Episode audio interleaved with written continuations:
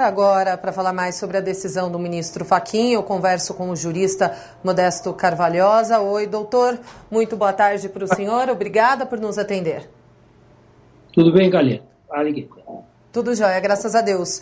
Doutor, o que significa essa decisão do Luiz Edson, do ministro Luiz Edson Fachin neste momento para o Brasil, para as próximas eleições? Será que de fato essa decisão será aceita pela Justiça do Distrito Federal? Qual, quais são os passos seguintes? Bom, o ministro Fachin tem, tinha, tem se comportado desde a sua posse de uma maneira muito correta, muito decente ah, muito digna no Supremo Tribunal Federal. É totalmente surpreendente essa medida que ele tomou, que ah, não somente cria uma insegurança jurídica no país, mas muito mais do que isso, Kalina, uma insegurança institucional no país. Ele cria uma, uma insegurança das próprias instituições do país, das perspectivas do país, e simplesmente ah, decretando a anulação de decisões que já foram tomadas em primeira instância, confirmadas por unanimidade em segunda instância, confirmadas por unanimidade em terceira instância. E, portanto, ele está mexendo e anulando processos que já transitaram por todas as fases de uh, análise da, da, dos recursos a respeito disso. Portanto, o ministro Fachin cria no Brasil, repetindo o que eu falei, Kalina, uma insegurança institucional absurda. Quer dizer, ele destrói, de certa maneira, toda a edificação da justiça, tardiamente, depois de anos e anos, vem anular um processo que já está consolidado como decisão tomada, sobretudo estou falando do negócio do triplex, né? e uh, e as outras também, decisão do sítio de Atibaia e companhia, que realmente levam a uma ideia de que nós estamos num desgoverno total. Cada um faz cada dia uma parte. Então, o Poder Executivo na matéria das, das, da, da desgraça do país em matéria de pandemia, o, o Congresso Nacional dedicado à destruição de toda a legislação e combate à corrupção, e agora o Supremo destruindo decisões tomadas por tribunais superiores do assunto. Isso é de uma gravidade histórica, viu, Karina? Não é uma uh, conjuntura, uma factualidade que ocorra no dia de hoje para esperar o, a, o escândalo de amanhã para esquecermos o de hoje. Realmente isso aí é um é uma total absurdo, viu? Doutor, doutor Carvalhosa, agora a pergunta do nosso comentarista, Diogo Schelp. Diogo? Doutor, é, qual é a possibilidade de que outros é, casos, outros condenados da Lava Jato se utilizem dessa decisão para também é, conseguir anulação de seus processos?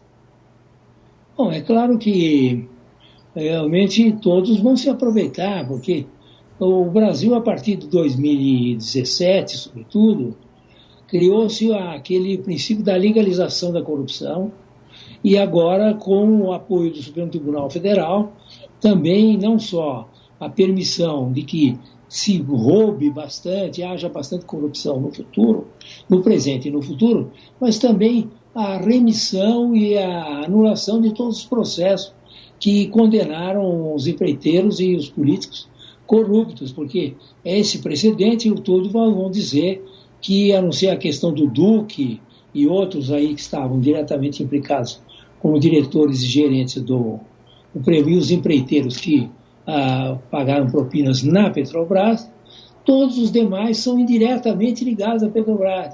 Então, o senhor Eduardo Cunha vai ser libertado, ah, o senhor Sérgio Cabral vai ser libertado, eles são libertados, porque realmente o, ah, não há ah, a ligação com a Petrobras é uma ligação direta ou indireta que vem exatamente das delações premiadas dos empreiteiros. Ora, os empreiteiros trabalhavam na Petrobras e pagavam propinas para os políticos. Indiretamente, não era porque eu havia contrato com a Petrobras, daquela refinaria que pagava, mas porque tinham aquela fabulosa importância, valor da da, fruto das empreitadas fraudulentas, eles pagavam os políticos por, outras, por outros motivos. Então, todos serão ah, realmente anulados os processos a partir daí. É um, é um caos absoluto que está sendo criado. Eu nunca vi nada igual tratando-se de, de alguma coisa consolidada, Diogo, juridicamente consolidada, que são esses processos judiciais de anos e anos já consolidados em várias instâncias. Doutor, é, agora com o envio do, do, processo para a Justiça Federal no Distrito Federal, é, começa tudo do zero, com, no caso, nesses processos do Lula, e quanto tempo pode levar para esses processos andarem, então, é, nesse, nessa nova vara em que, em que os processos vão estar é, pendurados? Os processos vão se arrastar o resto da vida, porque ah, o, como é que você vai. Os processos já no tempo da Lava Jato, que tinha uma eficiência brutal, foram. passaram alguns anos. Imagine no, no Distrito Federal, que é cheio de processos de todo tipo, ah, que não tem uma específica força-tarefa trabalhando em processo de corrupção, isso aí vai se delongar durante anos até a prescrição. Acabou, entendeu? Não, não tem processo mais nenhum. Tem, imagine o que vão apresentar de questões preliminares antes que até se inicie o processo regular de, né, da Vara Federal de Brasília. E seguiremos falando sobre esse julgamento de hoje no Supremo Tribunal Federal, que tratou da suspeição do ex-juiz federal Sérgio Moro, agora com uma entrevista exclusiva aqui com a procuradora e professora Tamé Danelon, que está conosco aqui mais uma vez no programa. Tudo bem, procuradora? Boa noite, obrigado pela entrevista mais uma vez. Boa noite, tudo bem? Boa noite a todos. Bom, procuradora, quais os possíveis desdobramentos agora? O ministro Nunes Marques pediu vista, o placar está empatado em 2 a 2 mas há uma possibilidade clara ali de que seja declarada a suspeição de Moro. Caso isso aconteça, essa decisão afetaria só o caso de Lula ou não? Outros casos podem ser afetados, e aí quando a gente fala em afetados, o que significa? A volta a estaca zero desses processos ou seria só a sentença final? O que acontece, procuradora? Bem, diferentemente da anulação por incompetência, embora seja uma incompetência territorial, né, que o ministro Fachin entendeu que seria competente Distrito Federal, a suspeição é diferente. É, a suspeição, caso seja constatada, ela tem um caráter é, um pouco mais grave. Então, todos os atos é, decisórios têm que ser anulados. Então, de fato, teria que ser reiniciado o processo. Então, os efeitos são diferentes. E traçando um paralelo com a decisão do ministro Fachin, é, no meu entendimento, não haveria necessidade de anular os processos, anular quatro ações, porque é, quando ele entendeu, né, depois de sete anos de operação, que o, a, o juiz da 13ª Vara não seria competente, é, essa competência é chamada competência territorial, no processo é, penal falando. É, então, não haveria a necessidade de uma anulação do processo, ele poderia apenas remeter para Brasília. Agora, a suspeição, é, caso ela seja constatada, é, declarada pelo STF, aí os efeitos são maiores e há possibilidade, sim, de outras pessoas, outros réus, outros investigados é, invocarem esse precedente e tentando é, dizer que também houve algum tipo de suspeição no, no processo deles. A Operação Lava Jato foi a maior operação de combate à corrupção do Brasil e possivelmente da, da história da humanidade. É uma operação que já devolveu para os cofres públicos mais de 4 bilhões de reais valores devolvidos por réus que foram condenados, que reconheceram a prática de crimes de corrupção, de formação de cartel. Então, a partir do momento em que o Supremo entender que um juiz que conduziu a operação por mais de cinco anos, né, quase seis anos, era um juiz suspeito, tudo tem que ser anulado. Então, a, a, homologação de acordos de colaboração também tem que ser anulado. Então, os valores que já entraram nos cofres públicos da Petrobras terão que ser devolvidos aos, aos, criminosos. E como é que fica essa situação? É, o que eu penso, é, independente da minha opinião, se ele era ou não suspeito, que evidentemente ele, na, no meu entendimento, ele não era suspeito, ele não era um juiz é, parcial, ou seja, ele era um juiz, é, perdão, ele não era um juiz parcial, ele era um juiz imparcial, ainda que se entenda que havia suspeição, A justiça deveria ter é, decidido nesse sentido mais rapidamente, é, não sete anos depois da operação. A justiça tem que ser pacificador de conflitos, não gerar conflitos. Não é uma operação pequena, onde foi preso um, um policial porque exigiu 50 reais uma esquina para não multar alguém. É uma, é uma operação gigantesca, onde mais de 100 pessoas foram condenadas é, e, e, todo esse montante devolvido. Então, pelo que consta, desde 2018 que consta esse pedido no STF. Então, a, a justiça, quando ela é tardia, ela não é justiça. Não podemos viver numa insegurança jurídica nesse porte. É, eu nunca vi, há mais de 20 anos é, na, de carreira, é uma decisão com efeitos tão deletérios e, e tomada num recurso de embargo de declaração. Essa questão de não ser competente a justiça da 13ª Vara Criminal, isso foi arguído desde o início da operação. E é muito comum que a defesa, é, quando se trata de criminosos de colarinho branco, utilize todas as táticas possíveis para atrasar o processo ou para deslocar a competência. E sempre foi refutada é, primeiramente pelo juiz de primeira instância, ou então o juiz Sérgio Moro. A questão foi levada ao Tribunal Regional Federal da Quarta Região, que também afastou qualquer tipo de incompetência da 13ª Vara. A questão foi apreciada pelo STJ, inclusive pelo próprio STF. O STF já entendia que era para continuar é, lá os processos, né? É, o STF é, é, é, firmou jurisprudência que somente os processos da Petrobras ficariam em Curitiba. Outros iriam para outras localidades, como para o Rio de Janeiro ou para Brasília, quando dizia respeito a outras empresas públicas. E mesmo quando a segunda turma entendia para remeter para outra justiça, o ministro Fachin sempre era vencido, ou seja, ele entendia que mesmo se sendo é, investigações e processos de outras empresas públicas, não a Petrobras, ele entendia que tinha que ficar na 13ª vara e de uma forma correta, no meu entendimento, porque era apenas a mesma organização criminosa e que, que é, saqueou e dilapidou várias empresas públicas federais. Agora, é, eu não conheço todas as entrevistas que eu acompanhei, todos os juristas que eu conversei, eu não conheço nenhum que tenha defendido essa decisão. É uma decisão muito é, estranha. O próprio ministro Marco Aurélio, hoje de manhã, deu uma entrevista é, para a Jovem Pan é, e disse que foi pego de surpresa, que não imaginava uma decisão nesse sentido. Então, veja, é, e o ponto do, de ser embargo de declaração, né? O que é embargo de declaração?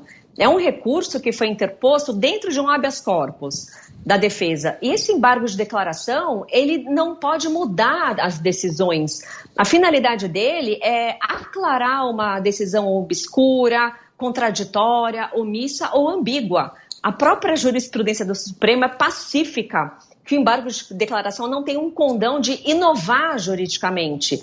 E neste caso, não só inovou, como anulou uma, um processo inteiro, não só um, anulou, anulou mais três processos. Então, assim, juridicamente e tecnicamente falando, é, é uma decisão é muito, muito estranha é, e a gente fica até é, sem saber como explicar é, para as pessoas que não entendem de direito. É, a senhora tem toda a razão, esse assunto já passou pelo Supremo e houve um momento, eu acompanhei, em que tudo da Lava Jato foi transferido para o Supremo. O então juiz Sérgio Moro tinha o maior cuidado quando é, ele ouvia um depoimento, quando alguém falava em deputado, senador, ele cortava na hora. Não estamos aqui investigando ninguém que tenha mandato ou servidor público. E sim, estamos investigando esse processo. Não deixava nada que pudesse ter foro. Chegou um ponto que não houve como conter, porque a investigação começou a aparecer sim deputados federais. E uma decisão liminar mandou para o Supremo todo o processo. Aí o próprio Supremo devolveu o processo para o juiz Sérgio Moro, dizendo: não, você fica com essa parte e nós ficamos com essa outra, para quem tem é, é, foro privilegiado. Foi aí que a então presidente Dilma quis nomear o ex-presidente Lula como ministro-chefe da Casa Civil para ganhar foro especial e fugir de lá desta vara de Curitiba, para se ter uma ideia. Mas nós falávamos aqui, doutora, na, na insegurança jurídica, né? O que que isso pode provocar na vida do país? A senhora que é uma operadora do direito, o que, como é grave, o que que por que, que a senhora considera grave a tal insegurança jurídica? Olha, a insegurança jurídica, no meu ponto de vista, ela está muito bem é, exemplificada e ilustrada com a decisão do ministro Fachin de ontem, ela, ela ataca várias, é, vários pontos da nossa democracia. É, prim, o primeiro impacto é na própria, é, no âmbito jurídico, né? Que é a, a insegurança jurídica, ela nesse sentido, onde há uma anulação de uma pessoa que, como é, quando então presidente, é, participou do maior escândalo de desvios de, verbas públicas, que era, foi considerado o chefe da organização criminosa, e de repente está já condenado em, duas, em dois processos, um já em, em, é, em três instâncias, de repente tudo é anulado. Então, o primeiro impacto jurídico é na sociedade essa sensação de impunidade, essa sensação de desesperança, a sensação de que o país não vai melhorar nunca.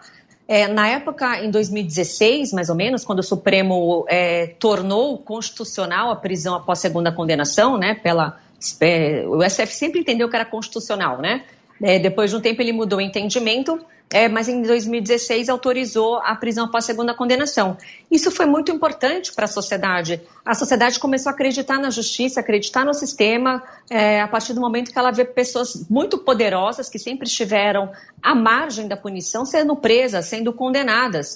E isso faz com que a pessoa queira participar mais da vida política do país, é, se interesse por é, escolher bons candidatos, é, fiscalizar os, os, os seus candidatos que foram eleitos. Agora, por outro lado, diante de uma insegurança jurídica, as pessoas não acreditam mais no sistema, não acreditam mais na justiça e não vão acreditar mais na política. Então, não vão pesquisar os candidatos quando tiver eleição, não vão se interessar. E isso é muito nefasto, porque a democracia, que é o governo do povo, pelo povo e para o povo, é feita pela população, mas desde que a população esteja engajada em acompanhar a vida política do país, né? Quando eu digo política, é a vida social, econômica, é, todos os aspectos. O segundo ponto é, é, é, é a, a situação política, que tem implicação direta na política, porque o ex-presidente, que era considerado ficha suja, é, ele não preencheu os requisitos da lei da ficha limpa é, com uma decisão, agora ele se tornou ficha limpa, ou seja, uma pessoa que foi condenada em três instâncias, em dois processos, poderá disputar qualquer eleição, qualquer que seja. E o terceiro impacto é o impacto econômico. É, ontem mesmo, é, é, todos constataram que a bolsa caiu, que o dólar subiu e gera, aumenta o risco o país. O país não se torna confiável, o mercado vive da confiança. Não havendo confiança, não tem investimento estrangeiro. Não havendo investimento estrangeiro, não tem empregos e, e inicia-se um círculo é, vicioso é, de falta de desenvolvimento econômico e social. E, e todos nós somos prejudicados, principalmente aquelas pessoas menos favorecidas e mais pobres. Agora, procuradora, o que a senhora achou da decisão de Gilmar Mendes de levar a julgamento hoje esse caso da suspeição de Sérgio Moro, mesmo com a decisão do ministro Edson Fachin de ontem? Porque com a decisão de ontem, Fachin declara que Moro não era competente, então, para julgar esses casos que envolvem Lula e que, portanto, o processo correu ali num local onde não deveria ter corrido. Esse caso da suspeição de Lula, então, de Moro, então, não deveria ter sido deixado de lado, porque muita gente, inclusive, fez a avaliação até política de que seria uma estratégia do ministro Edson Fachin para evitar que esse caso da suspeição fosse julgado no Supremo, fazer com que o caso morresse ali na decisão que anula as condenações e então que esse pedido da suspeição de Lula, de Moro, não fosse levado a julgamento. A senhora acha que mesmo assim foi um equívoco levar a julgamento esse pedido aí da defesa de Lula, da suspeição? Olha, Vitor, eu confesso que eu até mudei de entendimento hoje. É, é, eu, eu, estava defendendo pela manhã, já concedi outras entrevistas, que, que de fato, quando, com a anulação do processo principal, os demais procedimentos acessórios, recursos, reclamações, o que quer que seja, eles perdem o objeto. Né? Então, tecnicamente falando, é, a princípio, eles também perderiam o objeto e não teriam mais que ser apreciados. É, mas acompanhando é, o, o julgamento da suspeição, que eu acompanhei um pouco já tarde, é, e, falando de uma forma bem técnica, bem jurídica, o ministro Cássio Nunes é, Marques trouxe umas ponderações que eu acabei concordando com ele. Primeiramente, ele falou o seguinte: ele disse que essa decisão do ministro é, Faquim é uma decisão precária, ou seja, ela pode ser modificada. Ela vai ser levada para a segunda turma e pode ser modificada. Então, pode ser que haja é, um entendimento diferente em não se encaminhar, não se anular os processos né, e não se encaminhar para o Distrito Federal. É, e um outro ponto que ele falou, ainda que a, a segunda turma autorize é, o encaminhamento para o Distrito Federal, concorde com essa anulação, concorde com a tese alegada de incompetência, é, a, a, possibilidade de convalidação dos atos instrutórios. O que, que, é isso? O próprio ministro Faquim, quando ele anula o processo, ele diz que os atos instrutórios podem ser convalidados, podem ser utilizados, que são as oitivas, as testemunhas de acusação, de defesa, os depoimentos dos colaboradores, etc. E o ministro Cássio Nunes trouxe uma ponderação muito importante. É, Caso a, a suspeição é, fosse entendida que não poderia ser apreciada, porque o processo principal foi anulado, deixaria de se analisar um ponto importante, uma questão importante, de uma eventual suspeição do ministro Sérgio Moro, do ex-ministro e juiz, embora eu entenda que ele foi completamente imparcial. Mas, de fato, então veja, é, o, não sei se eu consegui fazer vocês entenderem, Caso o STF entenda que de fato ele era suspeito, aí a anulação vai ser total. Então não daria para se encaminhar um processo para o Distrito Federal com a possibilidade de se convalidar alguns atos, sendo que tinha uma mácula anterior. Né? Então, nesse, sentido, é, eu concordo com a, a, a, pauta, né, com a possibilidade de decidir essa questão e também para pacificar essa questão. Né? Veja, acho que desde 2018 que isso está parado no Supremo, acho que o próprio ministro Gilmar Mendes havia pedido vista dos autos, tem que ser decidido. Imagina se não fosse pautado, que fosse para Brasília, que em Brasília é, fosse iniciado um novo processo e dali um ano, dois anos, isso fosse analisado e entendido pela suspeição. Então, para evitar mais uma insegurança jurídica, para evitar mais uma decisão de vai e vem, o que está incorreto, porque processo significa marcha para frente, o processo tem que caminhar, não tem que caminhar e voltar, ir e voltar, eu acho que é razoável a, é, essa análise, né? Agora, indo um pouco além, é, me parece que o ministro Gilmar Mendes ele já antecipou seu voto, ele já, ele já tinha tecido muitos comentários contrários à Força Tarefa da Lava Jato, ao juiz Sérgio Moro, então não me parece que ele seja a pessoa é, mais imparcial para participar desse julgamento. Então, já que estamos falando sobre suspeição, imparcialidade, não me parece adequado ele poder proferir o voto. Então, em, eh, em, Curitiba, a operação começou em Curitiba, né, eram crimes praticados em Maringá, só que não tem justiça federal, não tem justiça é, especializada em crimes financeiros, e, e foi para Curitiba, né, é, que era um posto de gasolina lá em Brasília. Depois descobriu-se todo o esquema que envolvia a Petrobras. Então, é, todos os demais processos, é, e principalmente os referentes ao ex-presidente Lula, era pagamento de propina desviado da Petrobras. Então, o, no caso do sítio, é, foi o recebimento da propina através de um sítio. É, o triplex, a mesma coisa. É, foi o pagamento da propina através da, do, do, oferecimento do imóvel e das reformas. A doação para o Instituto Lula, Lula também e a construção da, da, nova sede também. Então, como tudo isso estava relacionado aos desvios da Petrobras, que estava sendo investigado em Curitiba, ficou tudo em Curitiba. Bem, por que agora foi para Brasília? Porque o ministro Faquim, na sua decisão, ele deu seus justificativo, embora não concorde, mas ele disse o seguinte: foi constatado que o presidente Lula não estava envolvido apenas nos desvios da Petrobras, mas envolvido também em desvios de outras empresas. Ele não falou com essas palavras, mas é basicamente isso, né? Outras empresas públicas. E como Curitiba estava cuidando apenas dos casos de Petrobras, ele disse que deveria ir para Brasília porque os atos foram praticados quando ele era presidente e foram praticados em Brasília. É um entendimento que não teria muita base legal, no meu entendimento, tá? Não é porque só, lá só cuida de, de da Petrobras que te, teria que ir para Brasília, porque os crimes que ele estava respondendo em Curitiba eram referentes a desvios da Petrobras. Mas esse que foi o, o entendimento do ministro Fachin. Doutora Tamé, o que, a senhora achou, é, como a senhora avalia é, as premissas é, usadas para levantar a, a, tese de suspeição do ex-juiz Sérgio Moro? Né? Aquele material de mensagens particulares roubadas e, e ali, quer dizer, o, os que estão votando a favor da suspeição estão dando a entender que aquilo indicava justamente uma falta de imparcialidade. Como a senhora vê é, esta, esta leitura e se a senhora identifica é, naquele material roubado algum vestígio de vício de processo e de indução para é, é, é, modificação do que seria a sentença natural do caso? Então, primeiramente é importante deixar bem claro é, como foi obtida essas supostas conversas, né? Foi um ataque cibernético que várias autoridades sofreram.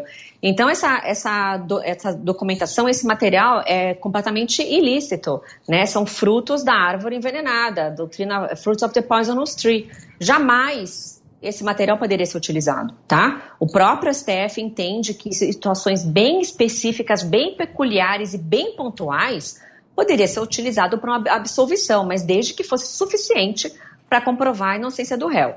Bem, então, é, esse material não poderia ser utilizado, mas a partir do momento em que foi instaurada a operação spoofing, é, o próprio ministro Lewandowski autorizou o compartilhamento desse, desse material com o ex-presidente Lula, o que eu também não, não, vi muita razoabilidade, porque ele não era parte no processo, ele não era investigado, ele não era vítima, ele não era nada.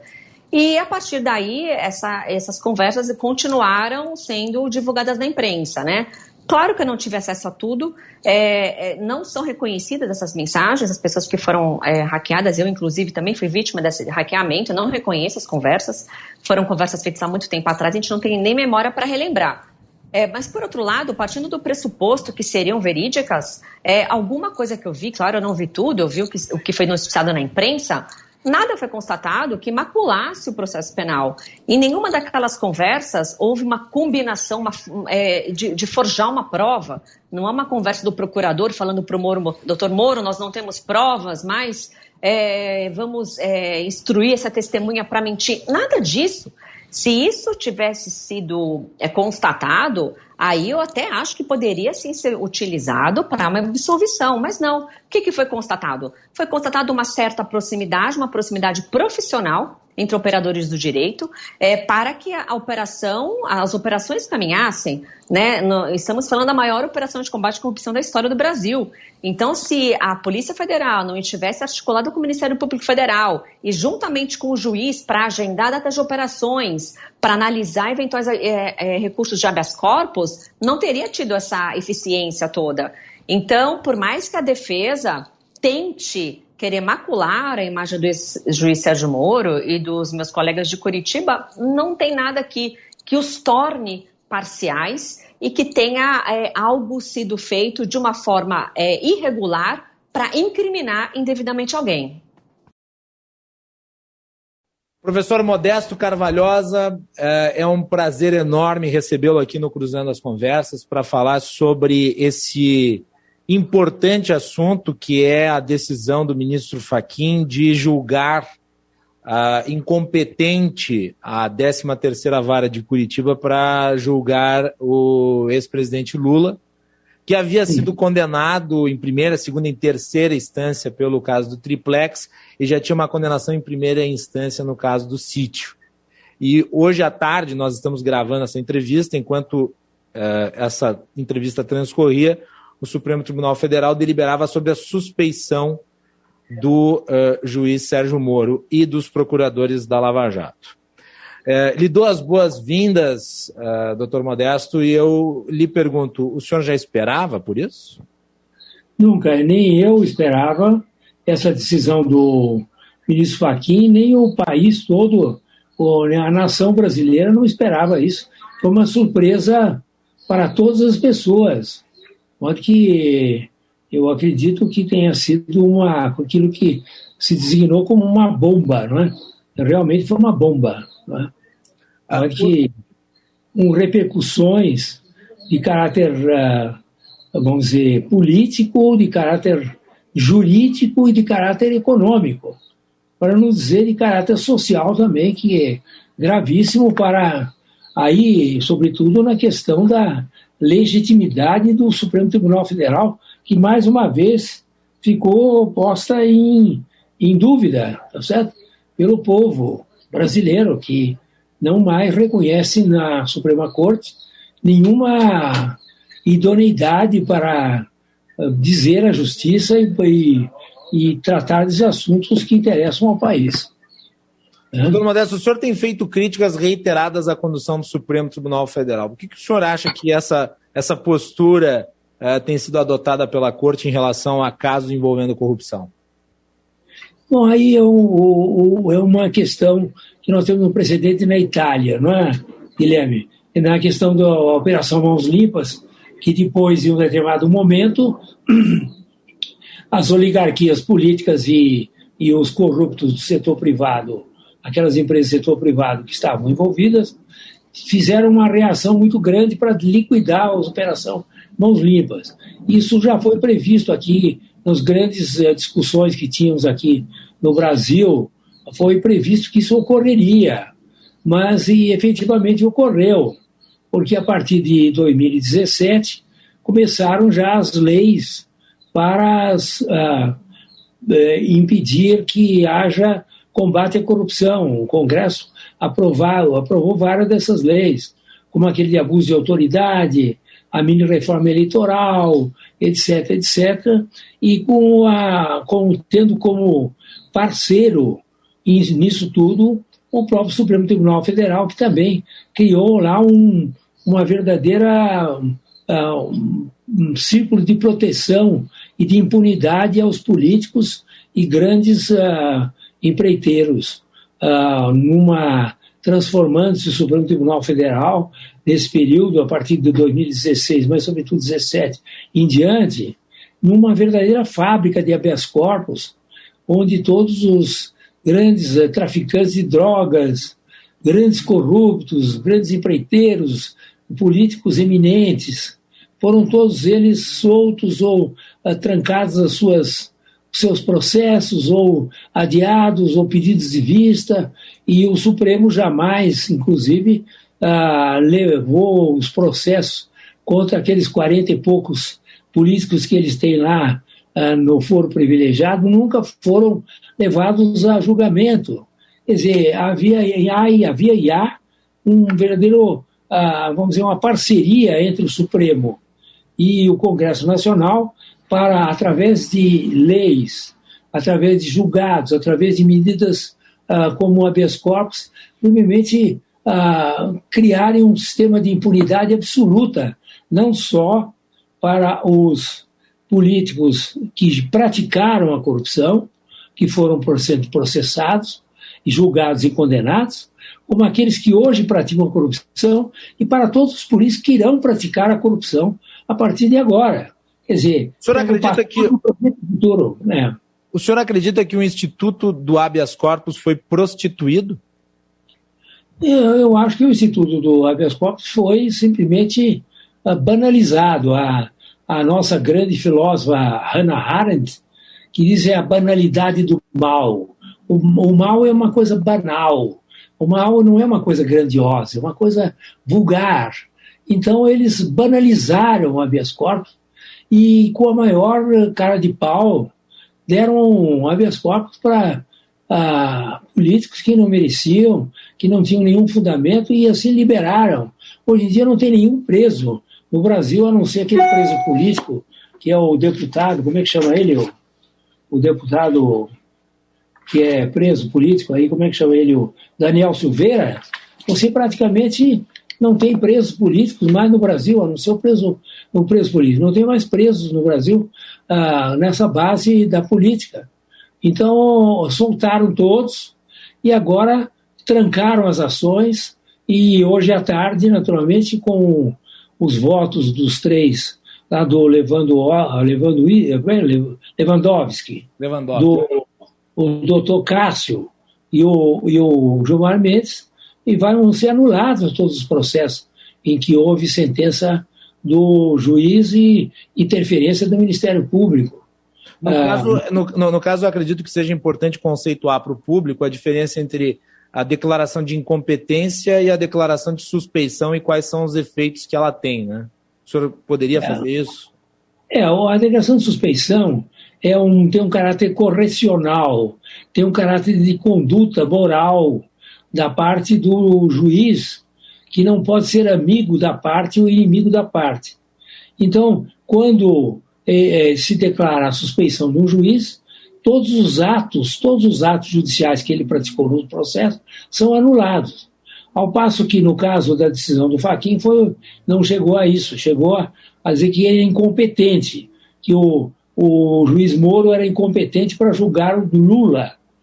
É, cinco anos depois, de ter sido uh, prolatada a sentença, e ter sido confirmada por unanimidade pela quarta uh, região, pelo Tribunal da quarta região, uh, da quarta região, por ter sido por unanimidade uh, confirmado pelo Tribunal, pelo STJ, Superior Tribunal de Justiça, e também no caso do sítio, por, pela sentença dele e pela confirmação também por unanimidade do, da, do Tribunal Federal da Quarta Região.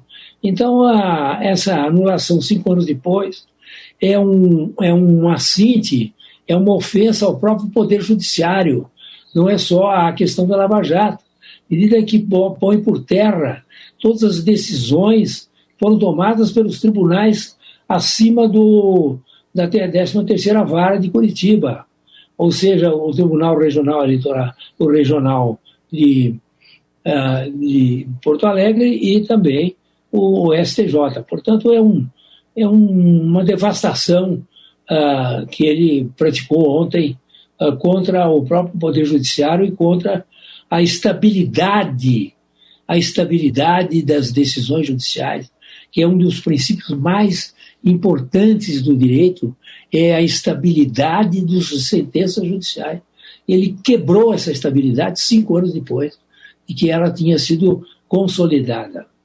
O, o ah, enquanto nós conversamos, o ministro Cássio Nunes Marques pediu vistas em relação ao, ao pedido de suspeição uh, do Sérgio Moro.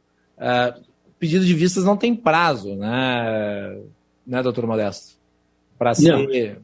Regimento interno, no regimento interno do Supremo Tribunal Federal não há prazo de devolução. O que é um absurdo, porque realmente deveria haver esse prazo estabelecido que na, deveria levar na próxima sessão a vista. A vista é uma coisa para realmente alguém examinar melhor o processo. E há casos no Supremo Tribunal Federal de vistas de anos e anos e anos. Estão ali há 10 anos, para vista não, não tem vista nenhuma. Portanto. Foi esquecido, o, na verdade, esqueceram os processos nas gavetas. Depois do... de propósito, né? E o doutor Cássio pediu vista, não sei o que, que ele vai fazer com esse processo. Né?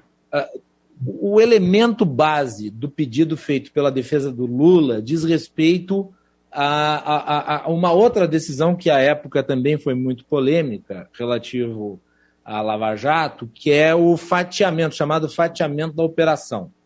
Hum. Como é que o senhor viu a questão do fatiamento da operação, uh, estabelecendo que a 13ª Vara de Curitiba ela ficaria responsável apenas por julgar uh, os casos relativos à Petrobras? Isso, do seu ponto de vista, faz algum sentido ou não?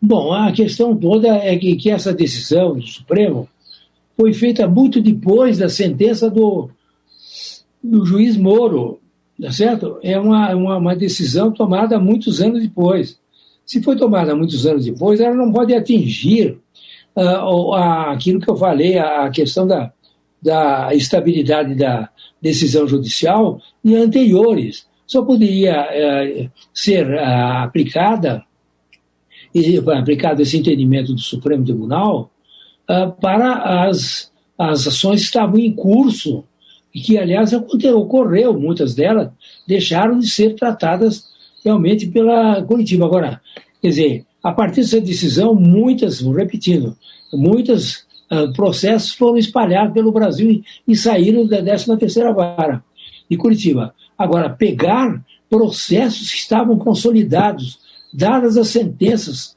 transcorrido o prazo, com a apelação rejeitada pelo Tribunal Regional de Curitiba, de Porto Alegre.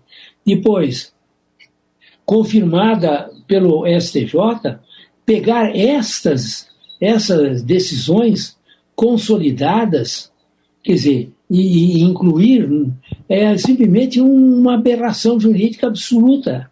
Você não pode tá, ter retroativamente de decisões que são absolutamente legítimas e, e colocar regras que você é, estabelece no dia no, no, ano de 2020 para alcançar alguma coisa que foi feita no ano de 2016. Quer dizer, é um absurdo, uma loucura. Né?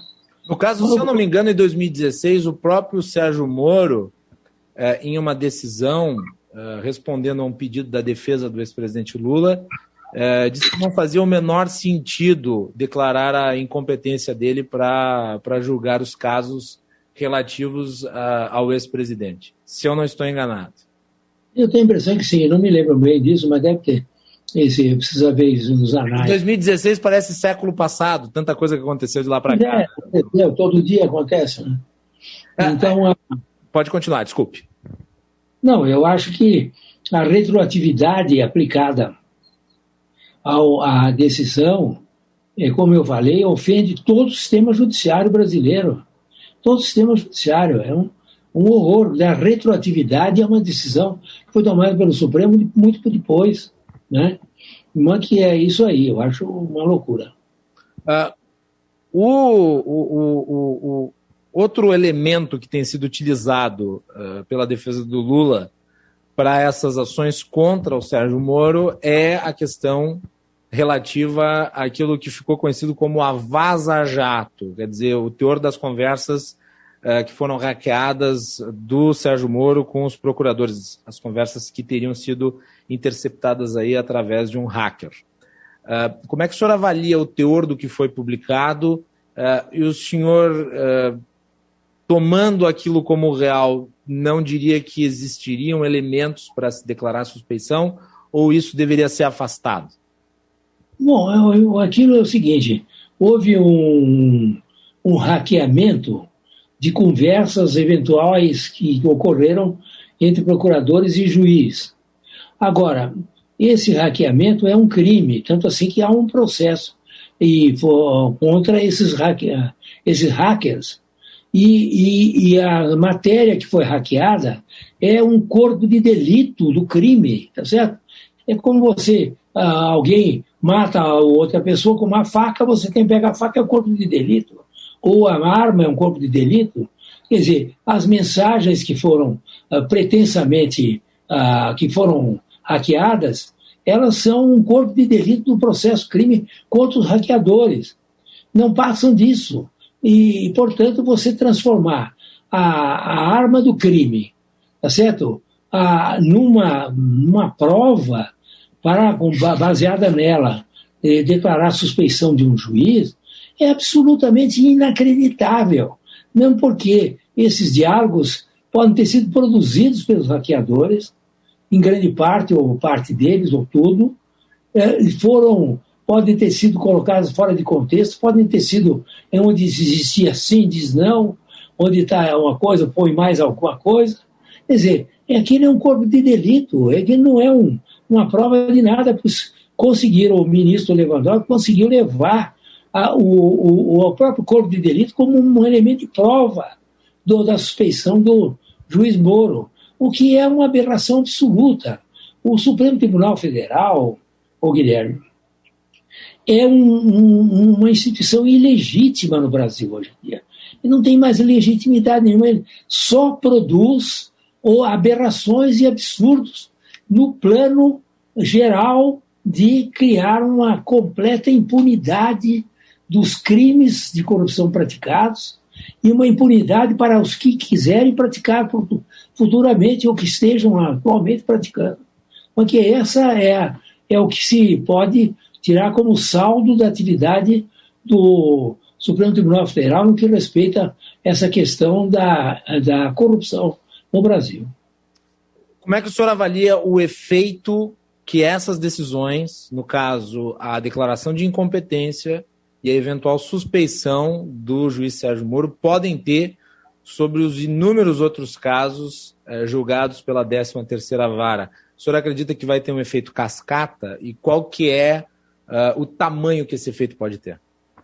Bom, a, o Guilherme, a, o efeito cascata é evidente. Já o próprio Eduardo, aquele uh, Eduardo Cunha, Cunha uhum. e uh, outros réus que foram condenados pela Lava Jato já devem estar, a essa altura, pedindo a, a anulação da sentença, tá certo? Porque eles não têm ligação direta com a Petrobras e dizem eles, naturalmente.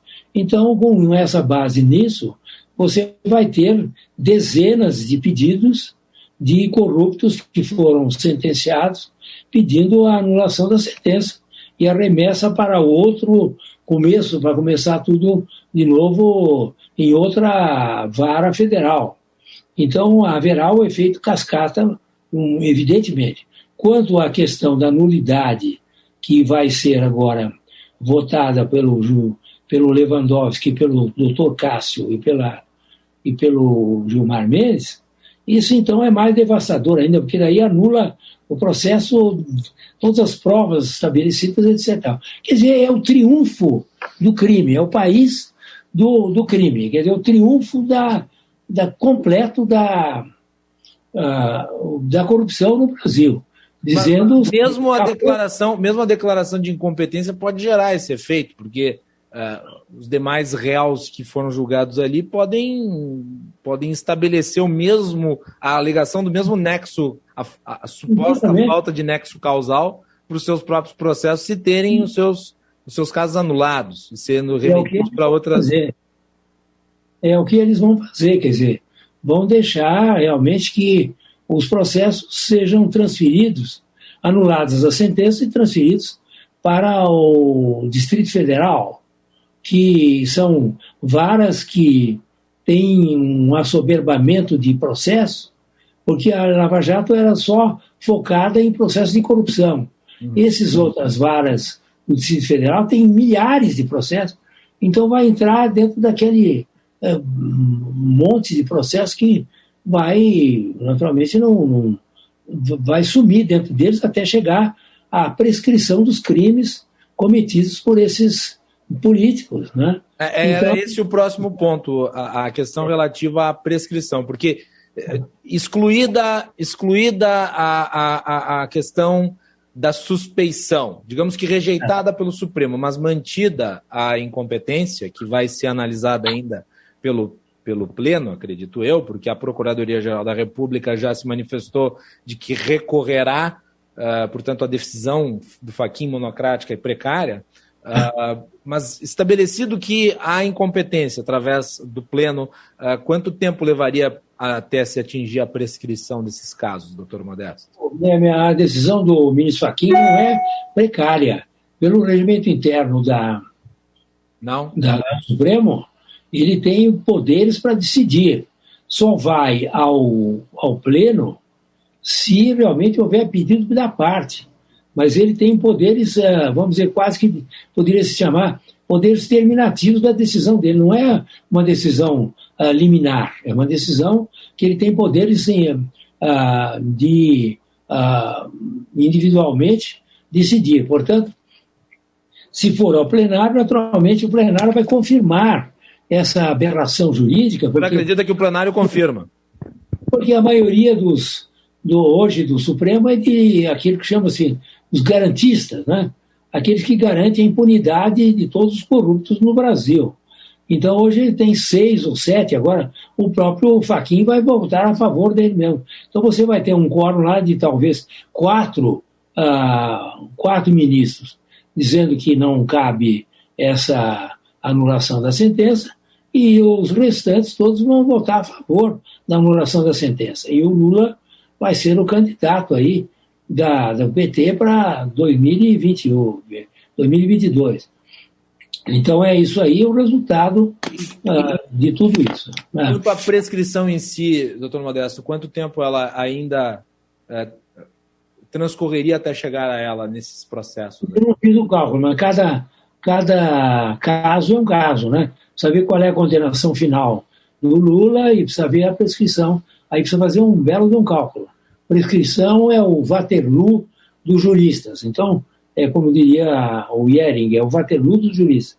Então você tem que realmente fazer um cálculo certíssimo. Eu não, não tenho condições de fazer esse cálculo quando é que vai se dar a prescrição dos crimes ah, que, pelos quais foi, foi condenado o Lula. Né? Mas bem. deve ser uma coisa, daqui a uns dois, três anos deve ocorrer, provavelmente. Muito bem. Então, o senhor acredita que nesse tempo, digamos, dois, três anos, não haveria tempo hábil para produzir uh, novas sentenças, por assim dizer, se mantendo o material probatório preservado a partir apenas da incompetência declarada da 13ª vara? Provavelmente não, de jeito nenhum. Mesmo, que, assim, mesmo que o magistrado lá em Brasília resolva se aproveitar desse material probatório para é, produzir a sua própria Não, depende do juiz, porque os juízes são todos politizados. Tem juiz garantista, juiz é lavagista, juiz uh, a favor do, da esquerda, juiz da direita. Hoje ninguém mais julga com vista no que está nos autos, é todas as suas convicções pessoais. E houve uma politização geral do país. Então, hoje eu já vi no jornal o, o vamos dizer assim, o, o, a descrição das tendências dos quatro uh, juízes que serão sorteados para essa coisa. Tem uma, uma juíza que é a favor, que é contra a corrupção. Os outros já são, tem garantista, tem isso, tem aquilo. Aqui nunca vai ter, mas mesmo que tenha sentença, no prazo de um, dois anos, tem que ter a segunda decisão, que é a decisão do primeiro Tribunal Regional Federal, que esse não vai, não vai conseguir em dois anos resolver isso nunca. Portanto, ele será o candidato da, do, do, PT para a presidência da República. Não, é, isso é quase que matemático. Né? Muito bem. Doutor Modesto, vamos encerrar falando sobre o seu novo livro, Uma Nova Constituição para o Brasil, que está sendo publicado pela editora LVM.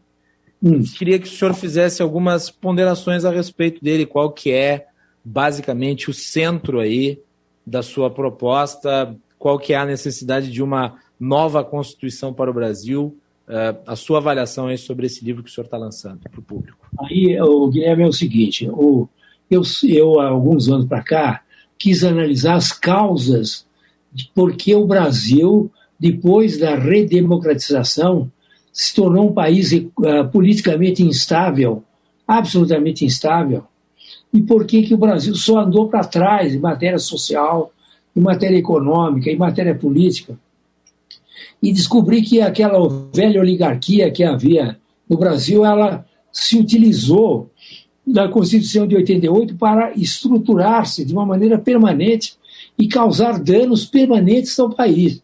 Hoje o Brasil é um país que não progride economicamente nada, tem um índice de 0,3% de PIB, de progresso de PIB por ano desde os anos 80, é um país que produz milhões de nem-nems, de nem trabalham e nem estudam, ou seja, de marginais, aquilo que o, o ministro Guedes chama de invisíveis, párias sociais, milhões de párias sociais são criados anualmente, sem trabalho, sem perspectiva, sem nenhuma possibilidade de, de ascensão na vida, a não ser através do crime, tá certo? Que são aliciados, e depois analfabetos ah, funcionais, etc. Então, qual é a causa? A causa é a oligarquia. E como é que a oligarquia consegue dominar todos os partidos? Como é o caso do Centrão, que domina todos, todos os governos desde o tempo da, da redemocratização.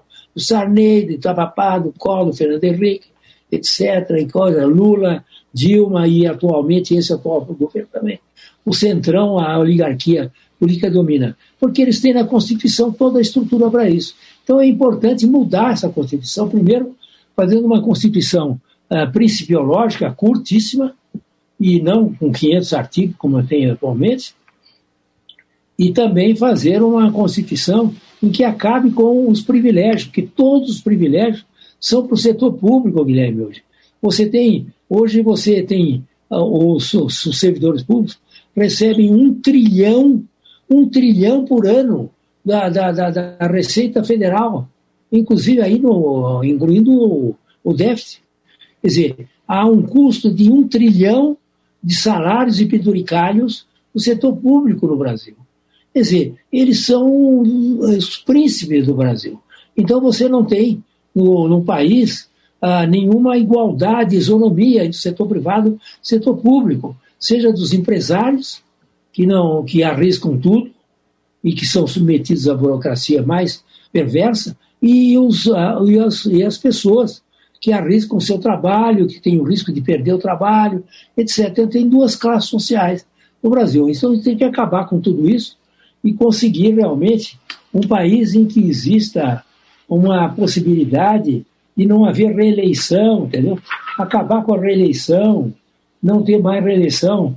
Os eleitos não podem participar de cargos no Poder Executivo, você tem que ter o voto distrital, em vez do voto distrital puro, ao invés do voto proporcional, que é o que cria esses é, sujeitos que ficam 40, 50 anos lá no Congresso para fazer nada, entendeu? Nada. Então, extinguir o voto proporcional, a conseguir candidaturas independentes. Hoje, por exemplo, a sociedade brasileira tem que apresentar um candidato. Se não apresentar um candidato, ou vai ter o atual o presidente da República ou o Lula. Precisamos ter um candidato, ter um candidato independente. E assim por diante, nós temos que mudar o Supremo Tribunal Federal, tornando, tornando um, um, uh, um tribunal constitucional, acabando de ser, ser uma fábrica de habeas corpus e tratando de todos os assuntos administrativos do Brasil que passam por ele. Quer dizer, criar, por exemplo, a, que a nomeação de ministro do Supremo Tribunal Federal, por antiguidade, os ministros do STJ, e com um mandato de oito anos, depois de oito anos vai embora. Não pode ficar como esse ministro Cássio, que vai ficar até 2050 lá, entendeu? Então, ah, nós estamos realmente em mudança, tem mudanças muito grandes que estão aqui estabelecidas e propostas nesse projeto de Constituição. E eu gostaria que ele fosse estudado e fosse debatido democraticamente, coisa que também nós não fazemos mais no Brasil. Não há mais discussão democrática de tema, democrática de tema. Nós temos que aproveitar esse livro aqui para fazer um debate democrático, isento, uh, racional, sem paixões a respeito dessa perspectiva de uma proposta para o Brasil uh, diferente do que nós temos hoje em dia. Então tá aí uma nova Constituição para o Brasil, livro que está sendo lançado pelo doutor Modesto Carvalhosa, jurista, eh, em relação à nossa Carta Magna e a sua proposta aí, o livro Doutor Modesto, uh, obrigado aí pela entrevista hoje, falando sobre esse assunto tão polêmico, tão importante né, para o futuro jurídico e político do Brasil, aqui no Cruzando as Conversas. Eu lhe deixo com a última palavra. Muito obrigado. Eu fico muito honrado de conversar com você e agradecer também a sua participação construtiva nesse diálogo que tivemos. E espero que o seu programa, que é muito prestigiado, continue a servir o Brasil nessa discussão e na manutenção do regime democrático no Brasil, que não está fácil de se conseguir, tá certo? Então, eu fico muito grato a você pelo trabalho que você tem feito. Muito obrigado, doutor Modesto. Um abraço.